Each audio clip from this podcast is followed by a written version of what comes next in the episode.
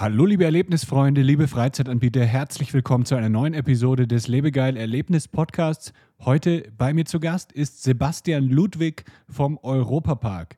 Sebastian hat schon in mehreren großen Parks wie Universal Orlando und Legoland Orlando gearbeitet und bringt sieben Jahre Branchenwissen aus dem Gästeservice heute mit in den Podcast. Auch Anbieter von kleineren Freizeitattraktionen können hier sehr, sehr viele Tipps mitnehmen, wie sie das Erlebnis ihrer Gäste verbessern und zum Beispiel auf Beschwerden am besten reagieren können. Viel Spaß bei dieser Episode. Das ist der Lebegeil-Erlebnis-Podcast mit Jan Stein. Hier hörst du spannende Interviews mit Gästen aus der Freizeit- und Erlebnisbranche wir sprechen über neue Attraktionen und Entwicklungen in der Freizeitindustrie und tauchen in die Themen Marketing und Business ein. Der Podcast für alle Freizeitanbieter und Erlebnisfreunde.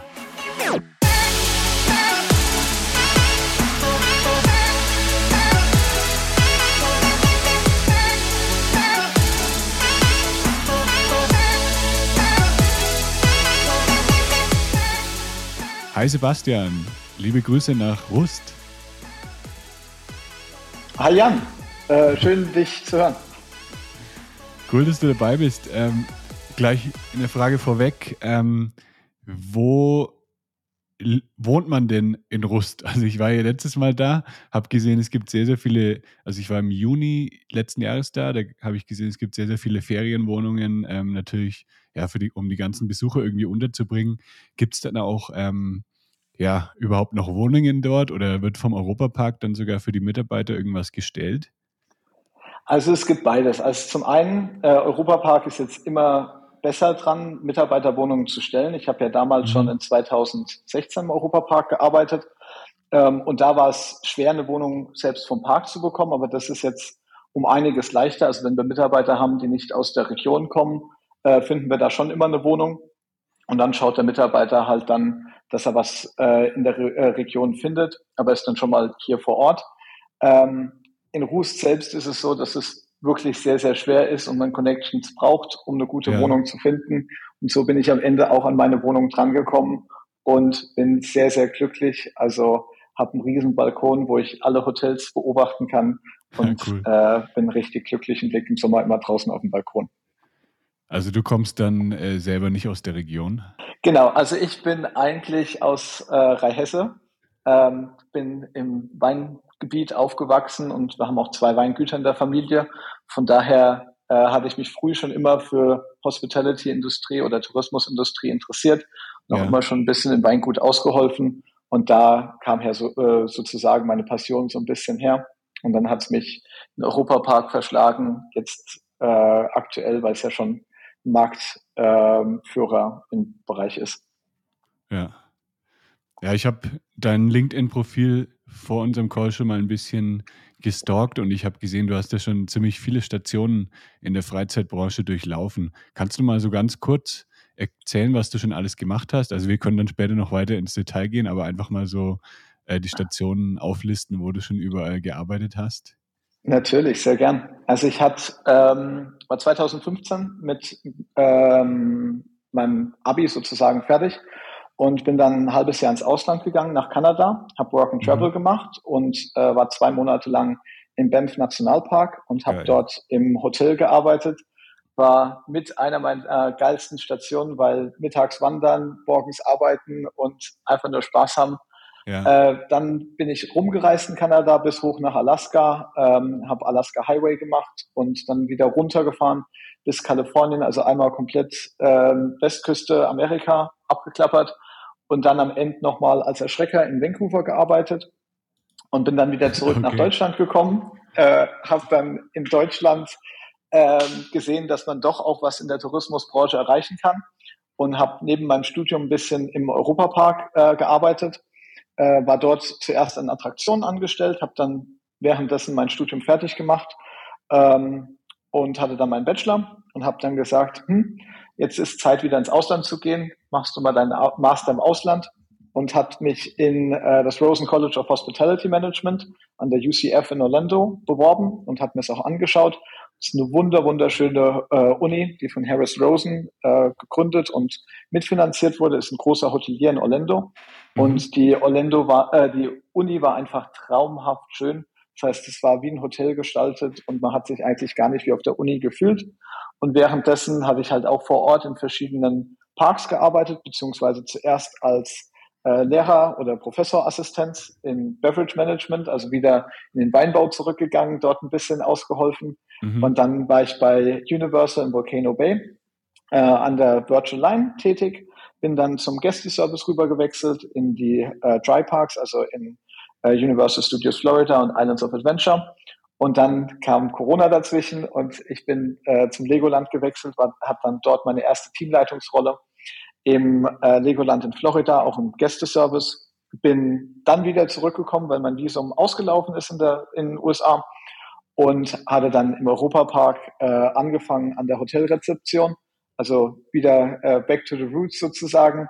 Und äh, es wurde dann äh, von der Direktion gesehen, was ich im Lebenslauf stehen hatte und wurde dann befördert und bin jetzt äh, Customer Care Center and Reservations Manager.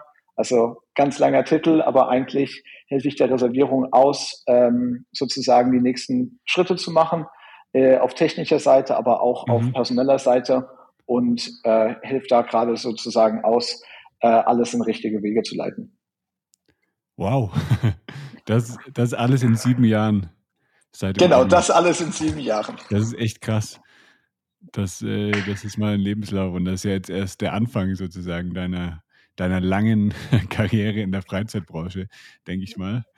Lass uns mal zurückgehen genau. äh, nach, nach Vancouver, weil äh, da hast du gesagt, du warst dort Erschrecker. Ähm, ja. Was oder wo hast du da gearbeitet und ja, hast du wirklich den ganzen Tag dann Leute erschreckt?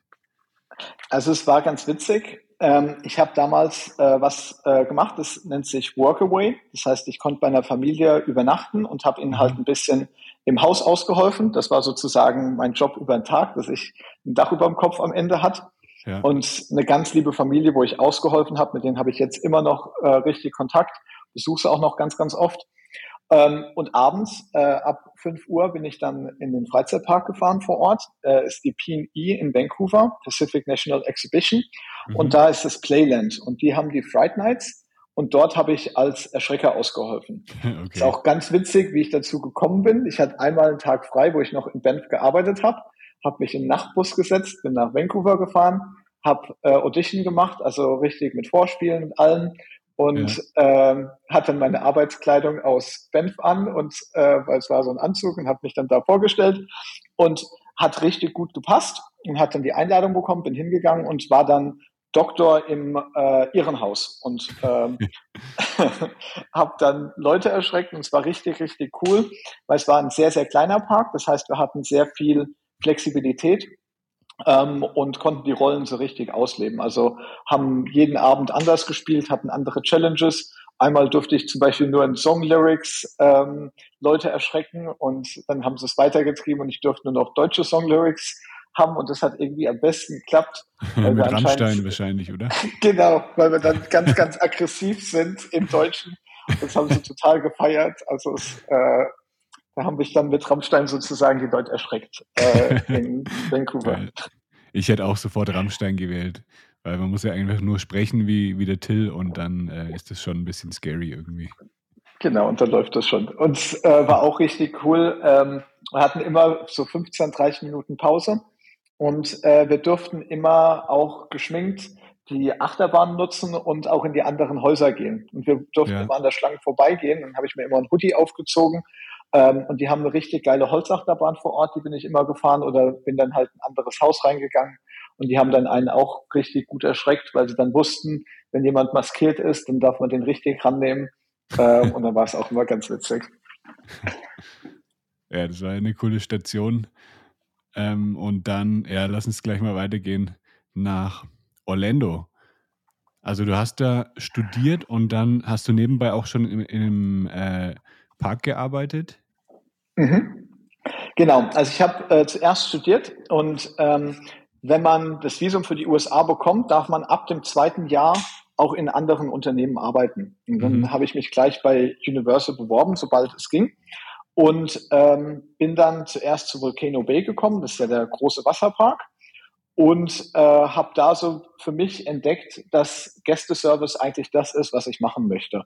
Das heißt, den Leuten so ein bisschen durch den Tag helfen ähm, und sozusagen überall aushelfen. Und am Anfang war es wirklich nur der einfache Job, an der Attraktion zu stehen ähm, und den Leuten zu sagen, hier das Tapu Tapu dranhalten, dann kriegt man eine Wartezeit und dann kommen sie wieder zurück.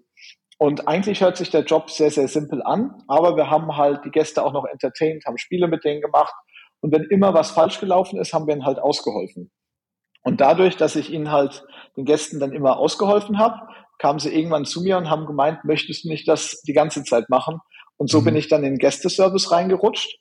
Und äh, der Gästeservice hat mir persönlich extrem viel für die Karriere gebracht, auch wenn ich am Ende nur äh, fünf oder sechs Wochen drin war, weil dann äh, Corona kam, weil man halt die ganze Zeit äh, sozusagen einen Beschwerdegast vor sich hat und dann das Problem vom Gast lösen muss. Und ich muss ja sofort eine Lösung für den Gast finden und mich im Namen vom Unternehmen entschuldigen und schauen, mhm. dass ich eine gute Lösung finde.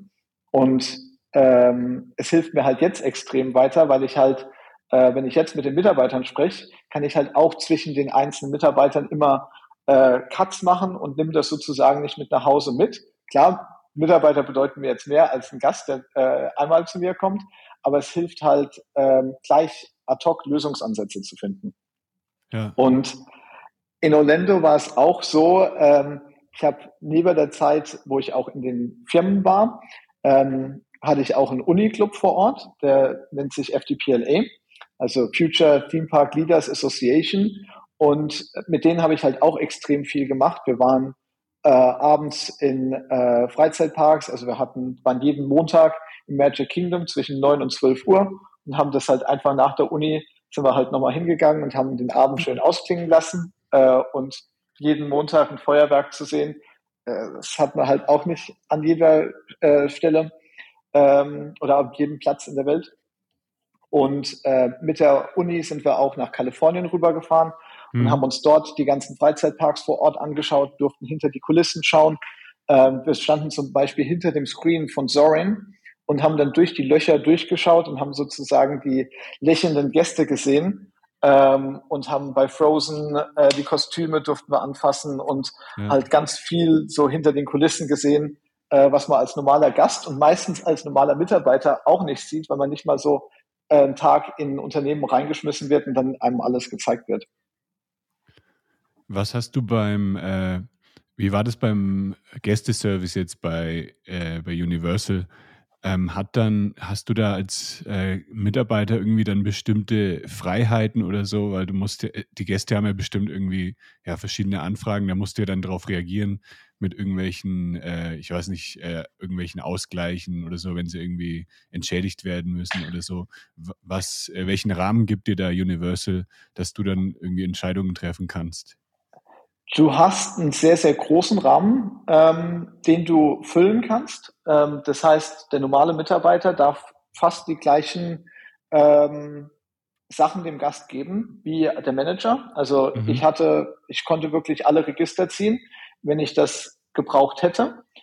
Aber du musst es halt immer begründen. Das heißt, äh, wir haben dann halt immer aufgeschrieben, warum wir Sachen gemacht haben. Es gibt Sachen, wo du es halt nicht begründen äh, musst, wenn es jetzt nur eine kleine einfache Entschädigung war. Ähm, aber sobald es dann ein bisschen komplizierter wurde, mussten wir es dann begründen, äh, mussten äh, Personaldaten aufnehmen und äh, alles genau belegen. Ähm, aber ob, egal, ob es jetzt der Mitarbeiter war oder ob es der Manager war, ich konnte dem Gast ziemlich viel geben. Ja, was sind da so Beispiele, was du den Gästen so gegeben hast? Ähm, ist, das Einfachste ist immer, ähm, wenn man zum Beispiel Zeit verloren hat, äh, kann man dem Gast wieder Zeit zurückgeben. Mhm. Und ich kann dem Gast Zeit zurückgeben, indem er bei einer Attraktion nicht anstehen muss.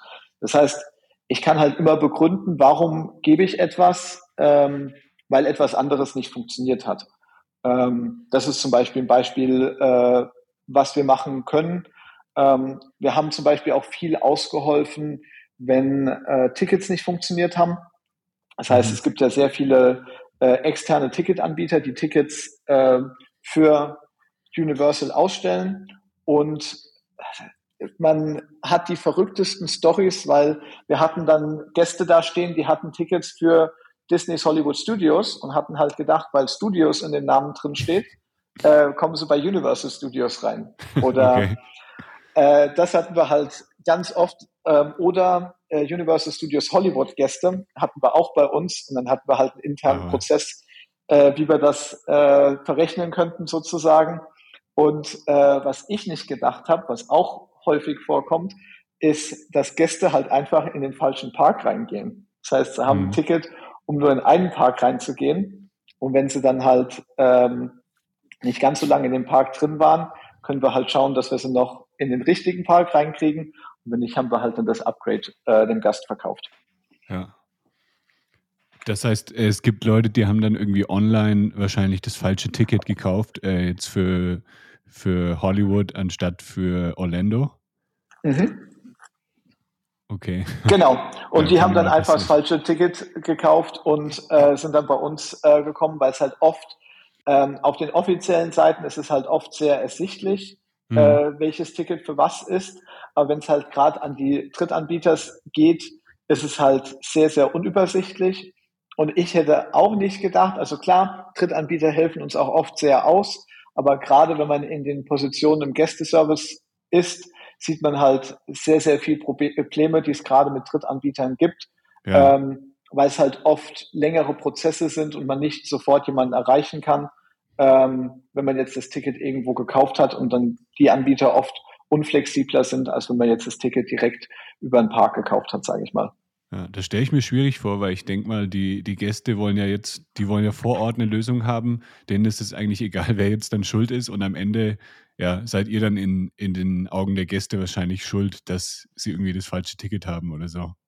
Haargenau. Und haargenau mit dem hat man dann zu kämpfen und dann hat man halt seine kleinen Tricks, wie man den Gast dann doch äh, happy stellen kann und ja. äh, doch eine Lösung finden kann. Und es findet sich eigentlich immer eine Lösung. Und äh, wir wollen ja am, Gäst, äh, am Ende auch die Gäste haben, die glücklich sind. Ähm, und vielen Gästen ist es dann äh, eine Lektion am Ende, sage ich mal. Hm.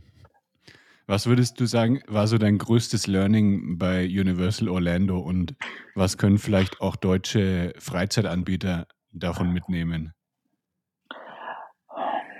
Also bei Universal Orlando fand ich es extrem gut, wie nah man auf den Mitarbeiter eingegangen ist. Also für mich ist es immer noch der Arbeitgeber, der halt wirklich 100 Prozent für die Mitarbeiter da ist. Das mhm. heißt, wir hatten einmal im Monat Mitarbeiter-Event äh, nach der Arbeit, wo sie dann, was ist es, Revenge of the Mummy geöffnet haben und noch ein, zwei Stände fürs Essen. Und wir konnten einfach abends, nachdem der Park zu hatte, hingehen und uns mit anderen Mitarbeitern treffen. Und das war halt wirklich fast einmal im Monat. Das war extremst geil.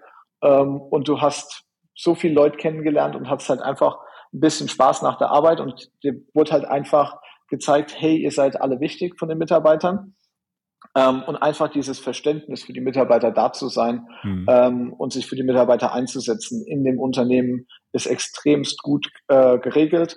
Ähm, und das ist das, wo ich finde, kann man sich in Deutschland äh, eine Scheibe abschneiden, wo ich was auch für mein Team mitgebracht habe, weil ich versuche für mein Team so gut wie möglich äh, da zu sein in der Reservierung.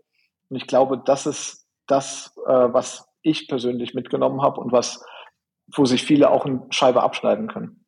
Ja, ich denke, das gilt in Deutschland oder allgemein auch nicht nur für Freizeitparks, sondern halt auch für kleinere Freizeitunternehmen, die vielleicht äh, nur fünf bis zehn Mitarbeiter haben oder so. Aber selbst da kann man ja solche Sachen machen, dass man sich äh, mal alle zwei Wochen trifft, dass man mal ein Team-Event macht, ähm, dass die Leute auch Lust haben, dabei zu bleiben. Besonders jetzt ist es ja schwierig, überhaupt Mitarbeiter zu gewinnen.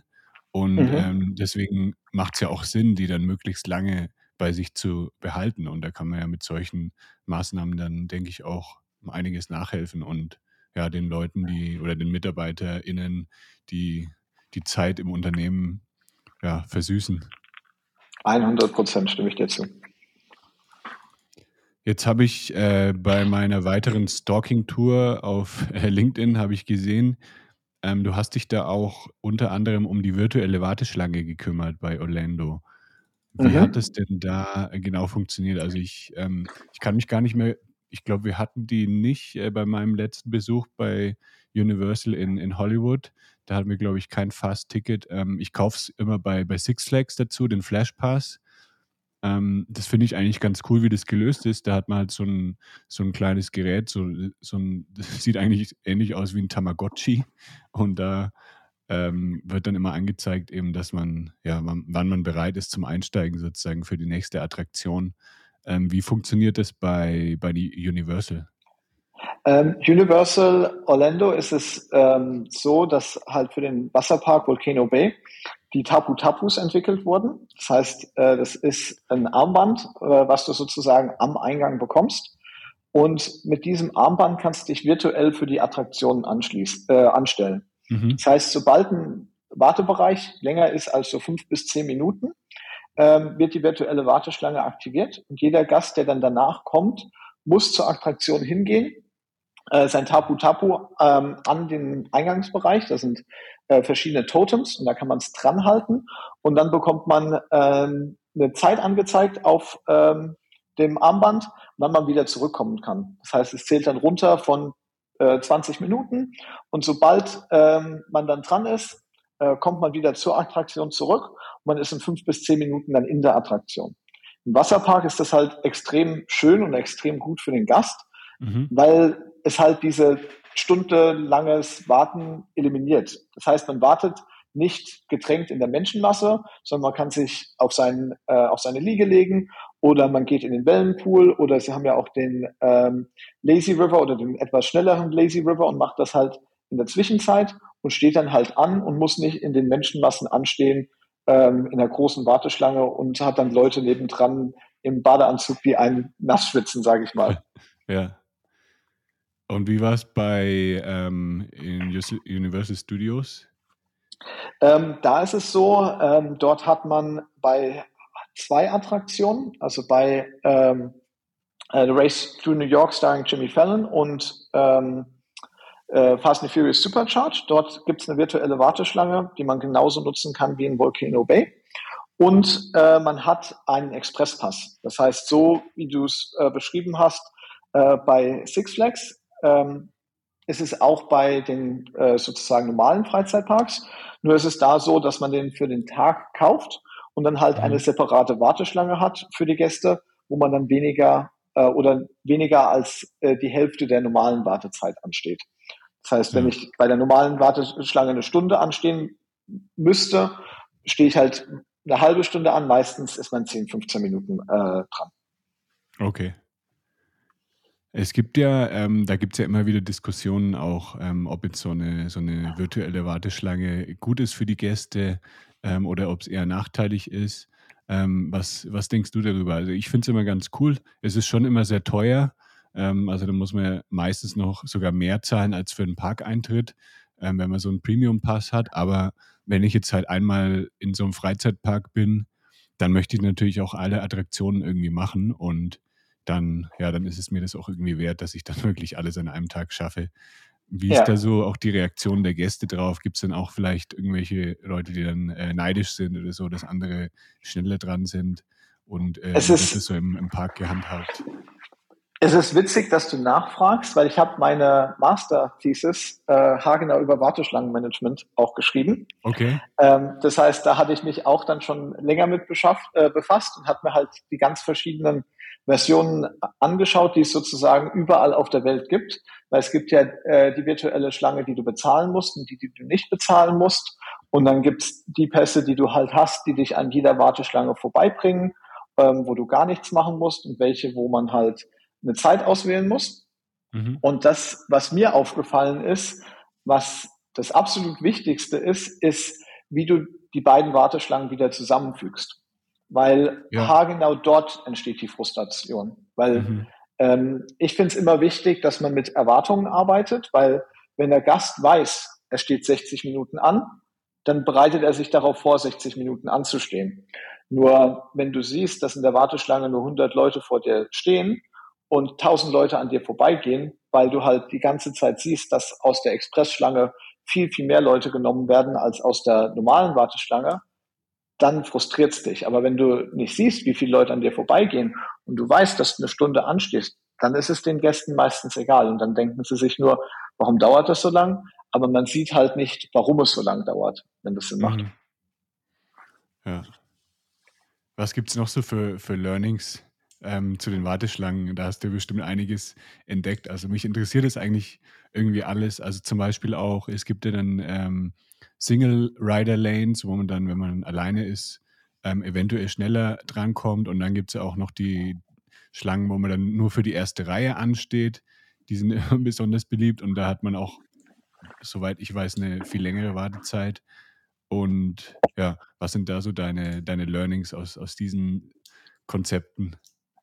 Was ich extrem interessant finde, was man jetzt äh, bei Disney sieht, ähm, sie haben jetzt bei den beiden neuen Attraktionen oder bei den neueren Attraktionen, besonders habe ich es bei Slinky Dog Dash gesehen und äh, bei Guardians of the Galaxy Cosmic Rewind. Da ist es so, dass ähm, bevor man äh, zu dem Einteiler in der Station kommt, haben sie nochmal eine zweite Person, die einteilt. Und die Person schaut nur, wie viele Leute in der Gruppe sind und ob es eine gerade oder ungerade Zahl ist.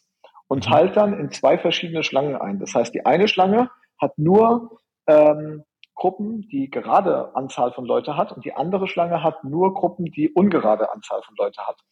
Und sie werden dann später so in die Wagen eingeteilt, dass die ungeraden Gruppen immer miteinander kombiniert werden und die geraden Gruppen immer miteinander kombiniert werden, so dass man eigentlich am Ende gar keine Single Rider Line mehr braucht, mhm. weil es keine Single Rider mehr gibt. Und dann muss man vielleicht nur vorne nach zwei Personen fragen, das bildet man auf. Und dann hat man bei jedem Zug einen vollen Zug. Und ich finde das extrem geil, äh, was sie da bei Disney auch für eine Idee gekommen sind. Klar, am Ende braucht man eine Person mehr, die nochmal fragt, wie viele Personen sind es.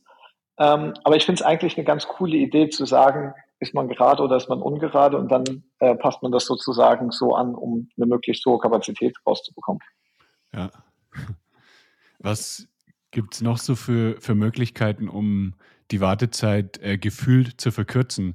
Also ich ähm, finde es immer ganz spannend eigentlich, was die, was die Parks sich da überlegen. Also es gibt natürlich Parks, denen ist es total egal, da, da ist dann einfach ähm, gar nichts in der Warteschlange. Also da steht man wirklich eineinhalb Stunden und wird überhaupt nicht unterhalten. Aber dann gibt es halt Parks, die machen das genial. Also der Europapark macht es ja schon ewig lang. Die haben ja ähm, bei dieser einen äh, Wasserbahn haben sie, glaube ich, dieses so, ein, so, eine Art Jodelkurs. Da kann man dann immer irgendwie so äh, das Jodeln lernen.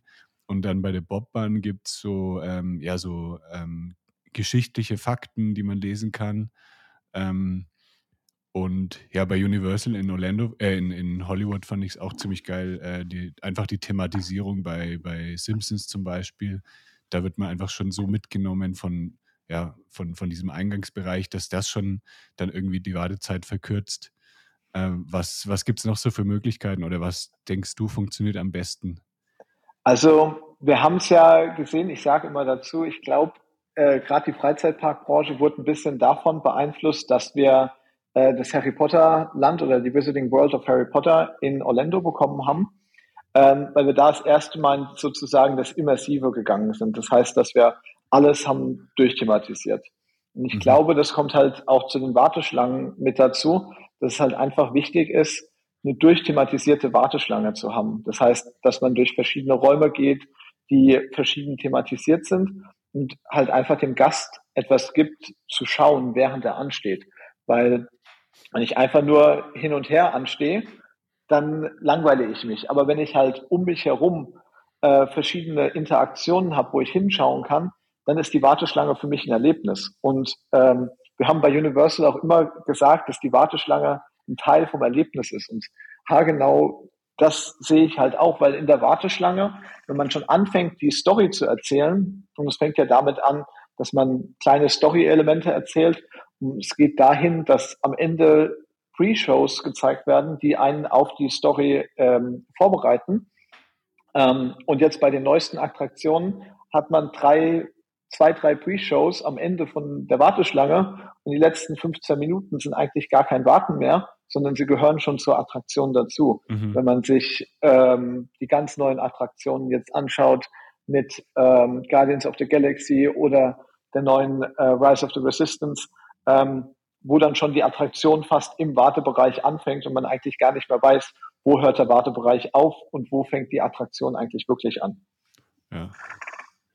Denkst du, das sollte jeder Park machen? Ist das eine gute Investition, äh, wirklich den Wartebereich komplett zu thematisieren? Oder gibt es da Unterschiede? Zum Beispiel bei Six Flags ähm, hast du ja eigentlich bei den Achterbahnen, also da hast du halt immer irgendwie ein Thema von einem Superhelden oder so mal, aber du hast nicht wirklich eine Story dahinter oder auch keine Thematisierung. Würde es da auch Sinn machen, sowas zu machen? Oder macht das eher nur für Parks Sinn, die wirklich ähm, komplett durchthematisiert sind? Also ich glaube, es kommt halt einfach drauf an, was für eine Besuchergruppe man ansprechen möchte. Ähm, mhm. Six Flags hat halt eine komplett andere Besuchergruppe, die vielleicht darauf keinen Wert legen würde und die legen dann eher Wert darauf, noch eine weitere Achterbahn zu haben, so wie ich das jetzt empfinde. Ähm, mhm. Aber es kann natürlich am Ende auch anders sein. Ich würde halt sagen, gerade bei den Familienparks, ähm, ich war zum Beispiel letztens im Phantasiana und habe gesehen, wie auch ein kleiner Park mit äh, kleinen Möglichkeiten ähm, einen tollen Wartebereich bekommt und dann was Kleines thematisiert hat und es dann so, so viel schöner für den Park ist, einfach wenn man eine kleine Thematisierung auch reinbringt oder halt ein bisschen Liebe für den Wartebereich äh, bringt, weil genau das, finde ich, äh, schätzen die Gäste immer mehr. Und man sieht es ja auch bei uns im Europapark an den Themenhotels. Ähm, die Gäste lieben es einfach, dass wirklich alles durchthematisiert ist und dass man sich so wirklich in der Welt äh, verlieren kann. Und ich glaube, wenn man das auf den Wartebereich äh, anwendet, ist das 100% die richtige Richtung. Wenn man halt in die Richtung Themenpark geht, wenn man halt sagt, das ist ein Freizeitpark und es ist mehr so Rummelatmosphäre, ich glaube, die Gäste, die äh, das als Erlebnisziel sozusagen sehen, äh, sehen dann den Wert nicht 100% darin. Ja. Du bist jetzt, ähm, wenn ich das richtig berechnet habe, so Mitte 20, oder? Genau, Mitte, Ende 20. Ja. Hast du damals auch Rollercoaster Tycoon gespielt? 100 Prozent. Und okay. es gibt äh, eine witzige Story dazu, weil ähm, man glaubt nie, für was Rollercoaster Tycoon alles sinnvoll sein kann. Aber für mich war es sinnvoll, weil so habe ich meine ersten Freundschaften in Orlando geschlossen. Weil bei der Uni mussten die Bachelorstudenten für den Kurs in der Uni Rollercoaster Tycoon spielen und ähm, eine Kampagne erfolgreich abschließen. Ich weiß, wie man als Kind manchmal dran gesessen hat und die Kampagnen nicht geschafft hat und sich gewundert hat, wie man jetzt mehr Gäste in den Park äh, bekommt, weil man halt einfach die größten Achterbahnen gebaut hat. Und wir haben uns dann einfach zusammengesetzt und haben äh, zusammen Rollercoaster Tycoon gespielt, um halt okay. sozusagen äh, die Hausarbeit fertig zu kriegen. Ja. Ähm, und so habe ich dann meine ersten Freunde äh, kennengelernt. Und irgendwann hieß es dann, ah ja, der Sebastian, der kann euch aushelfen, fragt ihn mal. Ähm, und dann habe ich ihn ausgeholfen und so habe ich meine ganzen Freunde kennengelernt. Ich habe gestern erst wieder zufällig in, in meinem YouTube-Feed, äh, da gab es eben so eine Doku über Rollercoaster Tycoon, äh, 40 Minuten lang wirklich über, über die ganze Entwicklung äh, des Spiels und ich habe einfach mal wieder Bock bekommen, das zu spielen. Es gibt ja ähm, Rollercoaster Tycoon, äh, also Open Air ähm, RCT und da kann man das irgendwie dann auch auf den modernen Systemen eben spielen. Und ich glaube, ich werde das irgendwie mal wieder angehen demnächst, weil das, das hat schon wieder Bock gemacht, als ich die Bilder da gesehen habe. Ja, 100 Prozent. Ich hatte auch, ähm, was, es gibt, glaube ich, eine neue Software, es ist Parkitect, also nicht von, mhm. äh, ähm, also nicht von der Rollercoaster Tycoon Serie, die halt aber auf den alten Rollercoaster Tycoons basiert, weil ja. genau dieses verpixelte und dieses, ähm, ich muss jetzt nicht 100 Prozent die Achterbahn perfekt designen, aber es geht halt mehr um, wie wirtschafte ich einen Park. Das mhm. war das, was mich immer daran interessiert hat. Und das äh, fand ich auch einfach richtig, richtig cool. Ähm, und ich glaube, dass bei den späteren Spielen ein bisschen mehr äh, zur Seite geschoben worden, aber in den Anfangsspielen fand ich das halt einfach immer richtig schön, dass man halt schauen muss, dass der Park äh, am Laufen geblieben ist. Ja, ja, Parkitect habe ich sogar. Das habe ich mir äh, ich weiß nicht, vor zwei Jahren, glaube ich, schon installiert, aber habe es wirklich irgendwie nur zwei Stunden gespielt. insgesamt ist dann noch irgendwie weniger Zeit da, als, als man früher mal hatte. Früher, ich habe wirklich äh, vier, fünf Stunden am Tag habe ich das gezockt. Ja, nee, also bei mir äh, ist auch immer weniger Zeit da. Aber äh, das hatte ich dann auch mal gespielt und man muss so ein bisschen reinkommen, aber sobald man mal reingekommen ist, dann ist es auch richtig cool, äh, das zu nutzen. Ja. Jetzt lass uns mal von Orlando weitergehen. Du bist ja dann ähm, zu Legoland gekommen danach. Da mhm. warst du, glaube ich, auch äh, im Gästeservice dann. Ähm, wie hat sich dann der Job im Legoland ähm, unterschieden? Weil das ist ja dann doch auch eine andere Zielgruppe, denke ich, die im Legoland ist. Und vielleicht gibt es dann auch andere Gästeanfragen oder andere Schwierigkeiten. Was war da so deine, deine Aufgabe und was waren so die Anfragen der Gäste? Ähm, Legoland war ich Teamleitung im Gästeservice und hatte ganz oft äh, den äh, Manager on Duty für den gesamten Gästeservice, für den Park, weil es halt einfach ein extrem kleineres Team war, also von 60 oder ich glaube 100 Leuten bei Universal ähm, mit halt den ganzen äh, Halbzeitkräften, sind wir dann runter zu fünf äh, Kräften im Legoland. Und dann mhm. ist es natürlich was ganz, ganz anderes. Ähm, und dort ähm, hatten wir ganz andere Probleme. Also es ging, ähm, es war ja während der Corona-Zeit. Das heißt, ähm, es waren viele Auseinandersetzungen zwischen Gästen, die wir schlichten mussten. Ähm, viele verlorene Kinder, die wir im Park suchen mussten. Mhm. Und was in Florida ganz häufig vorgekommen ist im Sommer, das hatte ich in Universal noch nicht, weil da war es eher im Januar, äh, waren die Rainy Day Tickets. Das heißt, manche Parks haben eine äh, Regelung in Florida, dass wenn es lang genug geregnet hat, gibt es ein Rainy Day Ticket. Das heißt, man darf nochmal einen anderen Tag zurückkommen, weil die Attraktionen geschlossen werden, wenn es halt am mhm. Gewittern ist. Und jeder, der schon mal in Orlando über den Sommer war, weiß, dass man eigentlich die Uhr danach stellen kann und jeden Tag es um drei Uhr ein, zwei Stunden regnet. Ja. Und äh, da waren wir dann damit beschäftigt, die Rainy Day Tickets auszugeben oder zu sagen, dass es halt noch nicht lang genug gedauert hat, äh, bis die ausgegeben waren. Ähm, aber ich habe noch ein paar Sachen auch von Universal mitgenommen und hat halt auch ähm, viel mit den äh, Tickets am Einlass zu tun und habe auch im Admissions Team ausgeholfen, also äh, die Leute, die die Tickets verkaufen und die Tickets einscannen. Ähm, und gegen Ende von meiner Rolle im ähm, Gästeservice in Legoland war ich dann auch dort mit tätig und habe äh, ausgeholfen und habe den Leuten äh, dann sozusagen beim Eingehen in den Park geholfen oder wenn sie Probleme hatten mit den Tickets ähm, und war dann sozusagen für den ganzen äh, Bereich ähm, mitverantwortlich am Eingang sozusagen. Du hast auch in deinem Lebenslauf stehen, dass ihr dann so ein Gästeservice-Standardverfahren implementiert habt im Legoland. Wie sah das genau aus? Ich habe sozusagen die Erfahrung, die ich von äh, Universal mitgebracht habe, ähm, mit in meinen neuen Job gebracht. Sprich, mhm. ähm, wir hatten halt viele Sachen, die nicht so standardisiert waren beim Legoland. Das heißt, äh, der Mitarbeiter hatte noch nicht so viel Coaching bekommen und hat vieles aus dem Bauch heraus entschieden.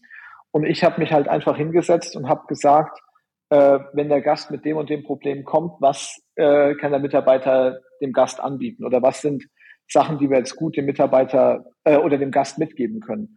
Und ähm, was sind zum Beispiel Sachen, die der Mitarbeiter entscheiden kann oder bei welchen Sachen muss er halt was aufschreiben oder was hinterlegen und habe es halt einfach ein bisschen genauer definiert, ähm, was der Gast sozusagen oder was der Mitarbeiter dem Gast geben kann. Ich hatte es bei Universal so, ich wurde 14 Tage eingelernt. Das heißt, bevor ich alleine am Gast war, hatte ich 14 mal acht Stunden äh, Training. Das heißt, mhm. es waren zuerst, glaube ich, sechs oder sieben Tage äh, wirklich nur Classroom-Training. Das heißt, ähm, ich habe im Raum gesessen und mir hat jemand was erzählt ohne irgendwelchen Gästekontakt, wo wir nur über die Produkte gelernt haben. Und dann wurde ich wirklich mit einem anderen Mitarbeiter eingelernt und war sozusagen von Tag eins, äh, wo ich dann richtig eingelernt war, fähig alles zu machen. Und beim Legoland war es halt so, dass ich einfach reingeschmissen wurde, wie so in vielen mhm. Bereichen bei uns in der Branche. Ähm, und dann halt Training on the Job und man lernt dann eins für den anderen dazu.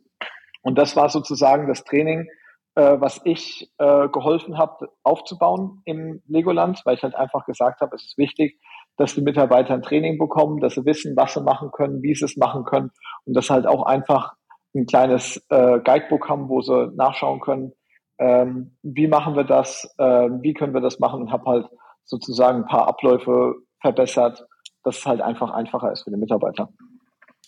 Und dann wurdest du auch zum Star des Monats gewählt. Genau, ich wurde auch äh, zum Star des Monats gewählt. Äh, war auch richtig, richtig cool. Also die Mitarbeiter haben äh, sich für mich eingesetzt und ähm, haben mir äh, sozusagen äh, den Star des Monats äh, gegeben. Und wir hatten eine kleine Preisverleihung. Also es war dann auch komplett Legoland weit. Und wir hatten eine Feier und alles und war halt richtig, richtig cool. Ich war, glaube ich, drei oder vier Monate im Betrieb und es so früh zu bekommen, war halt eine echte Ehre für mich mhm. ähm, und zeigt dann halt auch die Arbeit, die du reinsteckst, dass die Leute das sehen. Ähm, und es ist halt einfach richtig cool, wenn das äh, geschätzt wird und der halt jemand zeigt, hey, das ist cool, was du machst. Ähm, bei Universal hatten wir das auch. Da war ich auch, glaube ich, einmal Employee of the Month ähm, bei Volcano Bay.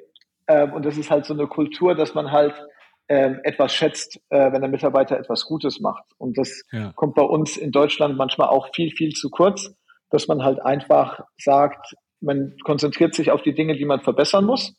Ähm, aber man konzentriert sich nicht auf die Dinge, die jetzt schon gut klappen und die man eigentlich mhm. fördern muss, weil es richtig gut ist, was die Mitarbeiter machen. Ich hatte es zum Beispiel heute, dass äh, Mitarbeiter von sich halt einfach ähm, wir hatten die, wir haben so einen kleinen Desk bei uns in der Reservierung, wo wir verschiedene Papiere drauf haben und alles Mögliche. Aber wir hatten nie genug Stifte und wir hatten auch immer, ähm, was ist Post-its, die gefehlt haben. Und sind halt einfach zwei Mitarbeiter hingegangen und äh, haben die bestellt und haben es dann hingelegt. Und dann bin ich halt rumgegangen und habe gefragt, wer das gemacht hat, weil ich ihnen halt wirklich sagen wollte, es ist extrem geil, dass ihr aus eurem Weg gegangen seid ähm, und gesagt habt, hier lass uns das machen, weil das ist das, was unser Team braucht. Und haargenau solche Sachen finde ich extrem wichtig, dass man den Mitarbeitern halt einfach ein Dankeschön dafür gibt. Und das sind halt einfach Sachen, die man irgendwie vom Mitarbeiter erwartet, aber dann mhm. nie wirklich schätzt oder nie wirklich ausspricht. Ja. Wie bist du dann vom Legoland zum Europapark wieder zurückgekommen? Und was ähm, ist jetzt dann genau da deine Aufgabe? Es war so, dass ähm, mein Visum drüben in den Staaten ausgelaufen ist. Das heißt, wenn man in den Staaten studiert, kann man ein Jahr drüben bleiben, um sozusagen mhm. noch Arbeitserfahrung an den amerikanischen Markt abzugeben. Aber nach dem einen Jahr geht's dann wieder zurück. Und es war Januar 2021. Also in Amerika waren alle freudestrahlend und das komplette Land bis auf Kalifornien war wieder offen. Mhm. Und ich bin zurück in den harten Lockdown nach Deutschland und hatte noch fünf äh, Monate Lockdown in Deutschland miterlebt und hat halt geschaut, dass ich irgendwo meine Fähigkeiten einsetzen kann und ähm, hat mich überall umgeschaut und hat dann gesehen, dass der Europapark jemanden sucht im Gästeservice und hat mich dann beworben und äh, wurde dann an die Rezeption empfohlen und habe dann am, äh, im El Andalus, also in dem Hotel, mit dem äh, der Europapark damals aufgemacht hat, an der Rezeption begonnen und habe sozusagen die Basics äh, von der Rezeption gelernt und war ein normaler Rezeptionist äh, an der Rezeption und habe halt gedacht, das machst du jetzt einfach mal, äh, bis du dann was anderes findest, weil normalerweise stellt man sich nicht mit Masterstudium und äh, Teamleitungserfahrung dann wieder an die Rezeption. Ja. Und dann ähm, wurdest du irgendwann, äh, bist du dann irgendwann ein anderes Team gekommen? Genau. Es äh, war dann so, dass wir in, ähm, also man hat halt schon immer verschiedene Leute, die man hier und da kennt. Ähm, und so wurde ich dann auch äh, von unserem stellvertretenden Hoteldirektor äh, gefunden und äh, darauf angesprochen, ob äh, ich mir was im Europapark vorstellen könnte äh, oder ob es mich doch wieder nach Amerika verschlagen würde. Also waren am Anfang ein bisschen zurückhaltend. Hm. Und ich habe gesagt, nee, nee, wir können gern schauen, ähm, was hier im Europapark äh, funktioniert. Und ich bin dann durchgegangen, habe mir den Gästeservice angeschaut in der Nebensaison und hatte dann eine Woche in der Reservierung, eine Woche in der Gruppenreservierung und habe mir das angeschaut und wurde dann gefragt, äh, ob ich nicht äh, die Leitung in der Reservierung und Gruppenreservierung übernehmen möchte. Weil es war so, dass es halt ein bisschen kompliziert war in dem Team. Es waren drei verschiedene Teams. Wir hatten Reservierung international, wir hatten die Gruppenabteilung und wir hatten Reservierung äh, individual. Und es waren halt drei Gruppen, die halt unabhängig voneinander so ein bisschen gearbeitet hat. Und es gab immer so ein bisschen Reibereien, beziehungsweise hat immer so ein bisschen geknirscht zwischen den Abteilungen. Und meine Abte äh, Stelle wurde halt geschaffen, um dieses Knirschen ein bisschen aus der Welt zu schaffen und um gleichzeitig ähm, neue oder die neuen Techniken in die Reservierung mitzubringen, weil ähm, man merkt es ja in der kompletten Industrie, wir werden immer technisierter und immer mehr Anwendungen werden von der Technik über, übernommen oder dadurch verbessert. Wir kriegen Bots, wir kriegen verschiedene intelligente Systeme. Und haargenau dort bin ich jetzt, um verschiedene Systeme intelligent in die Reservierung mit einzubauen, aber auch gleichzeitig zu schauen, dass dem Personal gut geht ähm, und dass wir eine einheitliche Reservierung schaffen. Das bedeutet, äh, wahrscheinlich spielt das Thema ähm, künstliche Intelligenz bei euch ähm, dieses Jahr auch eine große Rolle, oder? Natürlich, eine sehr, sehr große Rolle spielt es bei uns. Ähm, wir sind dabei, ähm, unseren äh, E-Mail-Verkehr äh, analysieren zu lassen von künstlicher Intelligenz dass äh, der Mitarbeiter Vorschläge bekommt, äh, wie man dem Gast äh, antworten kann ähm, und dass es halt auch die Maschine ein bisschen äh, die Aufgaben für den Gast übernimmt und dass wir halt einfach Arbeitsvorgänge, die halt sehr mühselig waren oder sehr oft für den Mitarbeiter vorgekommen sind, automatisieren können beziehungsweise äh, vereinfachen können. Mhm. Ich habe vorhin auch mal äh, mit ChatGPT noch mal ein bisschen rumgespielt. Und ähm, da kann man wirklich auch ganz coole Sachen in die Richtung testen. Also ich habe zum Beispiel einfach mal gesagt, ähm, ChatGPT verhalte dich wie ein unzufriedener Escape Room-Kunde, der eben ja gerade da war, hatte aber irgendwie kein cooles Erlebnis und möchte jetzt gerne sein Geld zurück. Dann hat wirklich ChatGPT ähm, sich beschwert bei mir und dann musste ich das Problem lösen. Und ähm, sowas kann man, denke ich, auch sehr cool zu, zum Trainieren nehmen, um, um Mitarbeiter zu trainieren oder einfach Situationen trainieren? Auf jeden Fall, weil es dann halt einfach nicht so gekünstelt rüberkommt. Und mhm. wenn immer wir uns was fürs äh, Training überlegen, kennen wir halt auch viele Sachen einfach nicht. Wir, weil wir haben schon viele Kundeninteraktionen gehabt und ähm, es gibt immer was, was es noch nicht gegeben hat. Ähm, und deshalb ist es auch einfach cool, wenn man dafür künstliche Intelligenz nutzen kann, um Mitarbeiter zu trainieren und äh, sozusagen eine Kundeninteraktion darzustellen. Also finde ich auch richtig cool und werde ich auch mal auf jeden Fall reinschauen. Ja. Wie eng arbeitet ihr denn mit dem Marketing zusammen oder wie eng habt ihr das auch bei, bei ähm, Universal zum Beispiel gemacht? Weil ich denke, ähm, so ähm, Kundenservice, Gästeservice sollte der ja schon ähm, ja, die sollten sich ja schon immer austauschen mit dem Marketing, dass man da auch zum Beispiel jetzt auf der Website Dinge anpassen kann, dass man vielleicht auch ähm, Sachen anders kommunizieren muss nach außen. Gibt es da irgendwie eine Schnittstelle dann zwischen euch, zwischen den beiden Abteilungen? Also bei Universal habe ich es nicht mitbekommen, weil ich dort nur sehr, sehr kurz war. Ähm, und das haben, glaube ich, dann meine Kollegen gemacht. Aber wir hatten mhm. viel, viel Kontakt mit anderen Abteilungen und hatten Feedback zum Beispiel direkt an die Manager weitergegeben oder konnten direkt ähm, Sachen ändern lassen, wenn uns was aufgefallen ist. Ähm, also es hieß auch immer see it, say it. Äh, das heißt, sobald man was äh, gesehen hat, hat man es auch gleich weitergegeben. Ähm, genauso hatten wir äh, bei Lego äh, die verschiedenen Ansprechpartner, wo wir es dann äh, weitergeleitet haben. Und jetzt im Europapark arbeite ich auch stark äh, gerade mit der Marketingabteilung äh, zusammen, auch wenn wir äh, Texte erneuern, die unsere Computerstimmen sprechen. Also auch was alles in den Auswahlmenüs drin ist und so weiter. Das lassen wir auch immer vom Marketing absegnen sozusagen mhm. oder besprechen uns mit dem Marketing, ähm, weil wir halt auch einfach eine Corporate Identity nach draußen sind, weil man ja. denkt am, als letztes immer ans Callcenter, ähm, dass es zum Marketing gehört oder dass es eine Außenwirkung für den Gast hat. Aber am Ende ist der Gästeservice oder ähm, halt auch eine Reservierungsabteilung die Abteilung, wenn der Gast ähm, als, oder mit der der Gast als erstes kommuniziert. Und deshalb haben wir auch eine extreme Außenwirkung von, den, äh, von dem Gast. Und immer wenn was schief geht oder auch wenn äh, man nicht ganz so gut mit dem Computer klarkommt, äh, dann kommt es zu uns in die Reservierung. Und dann hm. äh, helfen wir den Gästen sozusagen aus. Und dann sind wir eine der ersten Stimmen, die äh, der Gast über den Europapark erfährt. Und deshalb betreiben wir auch dort schon Marketing, wenn Ja. auch indirekt. Ja, genau. Was wären denn so deine Tipps, ähm, was auch kleine Freizeitanbieter ähm, im Bereich Gästeservice mit vielleicht relativ wenig Aufwand tun können? Also solche Anbieter wie Lasertag, Anbieter, Indoor-Spielplätze, ähm, Escape Rooms.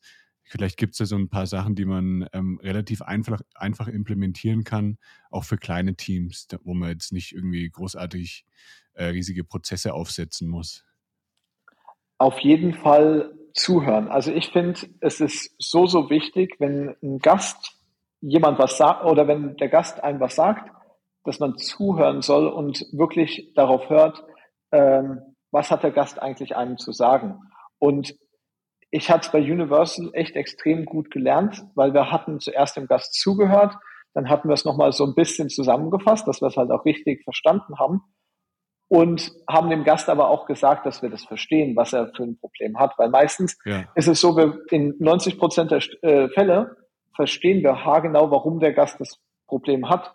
Und dann haben wir mit dem Gast gemeinsam eine Lösung gesucht. Weil nur 10 Prozent der Fälle, würde ich sagen, ist halt wirklich, da hat, haben vielleicht beide nichts richtig gemacht oder ist halt wirklich ein Gast, der sich über was aufregt, woran man halt nichts ändern kann oder was halt Mhm. einfach ähm, so ist. Ähm, aber 90 Prozent der Fälle kann man wirklich darin aufheben, indem man einfach dem Gast zuhört, schaut, wie kann man ihm aushelfen. Und die meisten Gäste wollen gar nicht viel. Die wollen einfach nur, dass man gehört wird. Und wenn man aktiv zuhört und dann äh, sind es manchmal Kleinigkeiten, die man machen kann, um extrem zufriedene Gäste zu haben. Ja. Vielleicht ähm, zusätzlich noch, dass man das Ganze auch dokumentiert. Also ähm, wenn irgendwelche Beschwerden reinkommen, dass man das auch aufschreibt und dann vielleicht alles mal sammelt und dann am Ende des Monats einmal mit dem Team drüber geht und es bespricht, wie man es vielleicht optimieren kann oder wie man das dann auch nach außen hin äh, in der Kommunikation verbessern kann. Also ich denke, das wäre auch wichtig, dass man ja wirklich das immer irgendwo aufschreibt, was, was wirklich ähm, da für Beschwerden reinkommen. Genau, und das ist halt auch haargenau wichtig, dass man sieht, wenn jetzt äh, etwas häufiger vorkommt, dann äh, muss man vielleicht daran überlegen, ist es jetzt der Gast, der das Problem hat, oder sind äh, wir das in der Kommunikation Mhm. oder in dem Produkt, wo wir das äh, Problem haben. Und haargenau dort ist es auch, wo wir jetzt stark mit Marketing zusammenarbeiten, dass wenn wir was finden, was zum Beispiel noch nicht gut kommuniziert ist von uns, dass wir das dann halt auf anderen Kanälen kommunizieren, weil manche Ja. Sachen, man sieht es manchmal selbst bei sich, man kriegt eine Bestätigung, liest sie nicht durch und dann muss man vielleicht nochmal woanders den Gast äh, daran erinnern, ähm, an eine wichtige Sache, wo er dann nicht mehr dafür anrufen muss, weil er es dann nochmal an einer anderen Stelle sieht, weil man kriegt immer so viel, wenn man jetzt irgendwo hinfährt an Informationen. Man kann nicht alle Informationen durchlesen. Und Mhm. deshalb ist es halt einfach wichtig, dass die Informationen, die wichtig sind, an den Gast geht und das andere man halt so überarbeitet, dass die Gäste gut damit umgehen kann. Weil am Ende sind wir 100 Prozent für den Gast da und sollten auch gastorientiert arbeiten. Und wenn der Gast zufrieden ist, dann kommt er auch immer und immer wieder zurück. Ja, das ist auch immer was, was ich ähm, sehr gerne im Marketing empfehle, was halt wirklich ähm, extrem auch damit zusammenhängt, dass man solche Fragen oder solche Zweifel, die aufkommen, aufbereitet. Also das kann man in Form von einem Video machen, irgendwie ein kurzes Video aufnehmen, schnell mit dem Handy zum Beispiel, wenn jetzt kein Video-Equipment vorhanden ist. Oder man macht es in Form eines Blogartikels, wenn es ein bisschen ähm, ausführlicher ist. Oder man äh, macht einfach FAQs auf der Website und nimmt das dann noch mit hinzu. Und dann ist natürlich auch wichtig, an welchem Punkt oder an welcher Stelle das dem potenziellen Kunden kommuniziert wird. Also wenn es irgendwie ein, eine Schwierigkeit ist, die während des Buchungsprozesses immer wieder auftritt, dann sollte man das vielleicht irgendwo während des Buchungsprozesses auch hinterlegen, da vielleicht einen Link machen. Ähm, falls du dazu noch Fragen hast, dann klick mal hier drauf, guck dir das Video an. Oder wenn es eine allgemeinere Sache ist, dann kann man die vielleicht eher auf der Website irgendwo anders unterbringen oder schon in Werbeanzeigen vielleicht kommunizieren als Video. Also man muss sich immer überlegen, an welcher Stelle ist diese Information relevant und wie bringe ich sie dann am Ende rüber. Und es sind manchmal so einfache Sachen, weil ähm, wir sehen zum Beispiel jetzt mit Corona steigen halt einfach die Fragen von den Gästen. Und ein Anruf, der vorher vielleicht fünf Minuten gedauert hat, dauert jetzt 10 oder 15 Minuten. Also ja. Gäste sind halt einfach sehr, sehr viel beratungsintensiver geworden. Und obwohl wir die gleiche Anzahl von Mitarbeitern haben, wartet man jetzt halt einfach länger in der Warteschleife, wenn man zum Beispiel bei uns in der Reservierung durchkommen möchte. Mhm. Und wir haben es halt einfach so gemacht, wir haben dann gesagt, lass uns doch einfach den Gästen sagen, zu welchen Zeiten wir weniger los haben. Und das haben wir auf unserer Homepage kommuniziert. Ähm, und sobald sich das ändert, ändern wir das auch auf der Homepage ab. Und wir können halt so den Gästen äh, die Möglichkeit geben, zu den Zeiten anzurufen, wo halt nicht ganz so viele Gäste anrufen und mhm. unsere Spitzen entlasten und sozusagen auch die Mitarbeiter entlasten. Ja. Welches ist denn dein Lieblingsfreizeitpark neben dem Europapark und Universal natürlich? Das ist eine schwere Frage. Ähm, ich persönlich äh, schwanke immer zwischen äh, Animal Kingdom und Epcot und würde mhm. sagen, dass bis vor zehn Jahren Epcot meine Nummer eins war. Nur jetzt äh, ist Epcot gerade im Umbauprozess und muss sich so ein bisschen neu finden und ähm, muss mal schauen, ob mir das neue Konzept, so wie sie es umsetzen, dann auch gefällt. Deshalb ist es bei mir aktuell Animal Kingdom, weil ich persönlich im Animal Kingdom ähm, komplett den Tag abschalten kann. Das heißt, ich bin da und ähm, fühle mich halt komplett wohl in der Welt und vergesse komplett die Außenwelt, weil man kann mhm in so viele verschiedene Kontinente reisen. Man hat ähm, die Tiere, die einen sozusagen begleiten äh, dabei. Also ich finde es eine extrem gute Möglichkeit, wie man Tiere in den Freizeitpark mit einbindet, äh, weil sie halt nicht der Hauptfokus sind, aber noch mit dabei sind und man halt einfach die Kulturen, die es auf der Welt gibt, die vielleicht oft äh, unterrepräsentiert sind, halt einfach schön äh, zelebrieren kann. Cool, guter Tipp. Wo ist der Animal Kingdom? Der ist in Orlando, in Florida. Ah, okay, auch in Orlando. Ist einer von den vier Disney-Freizeitparks in Orlando. Ah, ja, okay. Alles klar. Möchtest du noch irgendwas loswerden an die Zuhörer und Zuhörerinnen da draußen? Wir sind nämlich jetzt durch mit den Fragen, aber vielleicht hast du ja noch ein paar ähm, Gedanken, die dir einfallen, die du unbedingt teilen möchtest. Ähm, nee, mich hat äh, sehr gefreut, so ein bisschen meine äh, Gedanken äh, teilen zu lassen ähm, oder teilen zu dürfen mit äh, deiner gesamten Zuhörerschaft. Ähm, es ist natürlich auch so, äh, dass wir im Europapark auch ähm, Personen suchen, sage ich mal, äh, neue Mitarbeiter. Und ich besonders suche auch in meinem Team neue Mitarbeiter. Wir haben auch, äh, seitdem ich da bin, jetzt ein neues äh, Trainingprogramm, äh, wo mhm. wir äh, versuchen, Führungskräfte heranzuziehen oder Führungskräfte auszubilden. Ähm, und ich möchte halt einfach jedem auf dem Weg äh, mitgeben, egal in welchem äh, Bereich es ist, ähm, dass sie die Programme ausnutzen sollen. Also gerade so ein Trainingprogramm, wenn es im Europapark ist, ist es cool. Wenn es aber woanders ist, ist es auch cool. Ähm, man muss halt einfach schauen, dass man sich so ein bisschen Alleinstellungsmerkmale schafft. Ähm, durch Work and Travel, durch ein Auslandsstudium, durch Reisen, äh, durch verschiedene Sachen, die man halt machen kann, dass man halt durch einfach Rollercoaster ein bisschen Tycoon spielen. Genau, durch Rollercoaster Tycoon spielen. Aber dass man halt einfach ein bisschen aus der Masse heraussticht. Und das möchte ich halt einfach jedem auf den Weg äh, geben. Wenn man einzigartig ist, sage ich mal, oder sich in manchen Sachen von anderen Leuten unterscheidet, ist es nicht schlimm, sondern äh, es zeichnet einen am Ende aus. Ja. Cool, vielen, vielen Dank, Sebastian, dass du heute die ganzen Eindrücke mit uns geteilt hast. War eine sehr spannende Episode. Ich wünsche dir dann ja ganz viel Erfolg weiterhin im Europapark und ja, dann ganz, ganz liebe Grüße nach Rust. Vielen Dank dir, Jan. Äh, vielen Dank, dass ich heute da sein darf und äh, liebe Grüße an all die zuhören. Mach's gut. Ciao. Ciao, ciao. Das war der Lebegeil Erlebnis Podcast. Bist du Freizeitanbieter und möchtest mehr Buchungen für deine Freizeitaktivität erzielen? Dann suche dir einen Termin für ein kostenloses Kennenlerngespräch auf lebegeil-media.com/termin aus.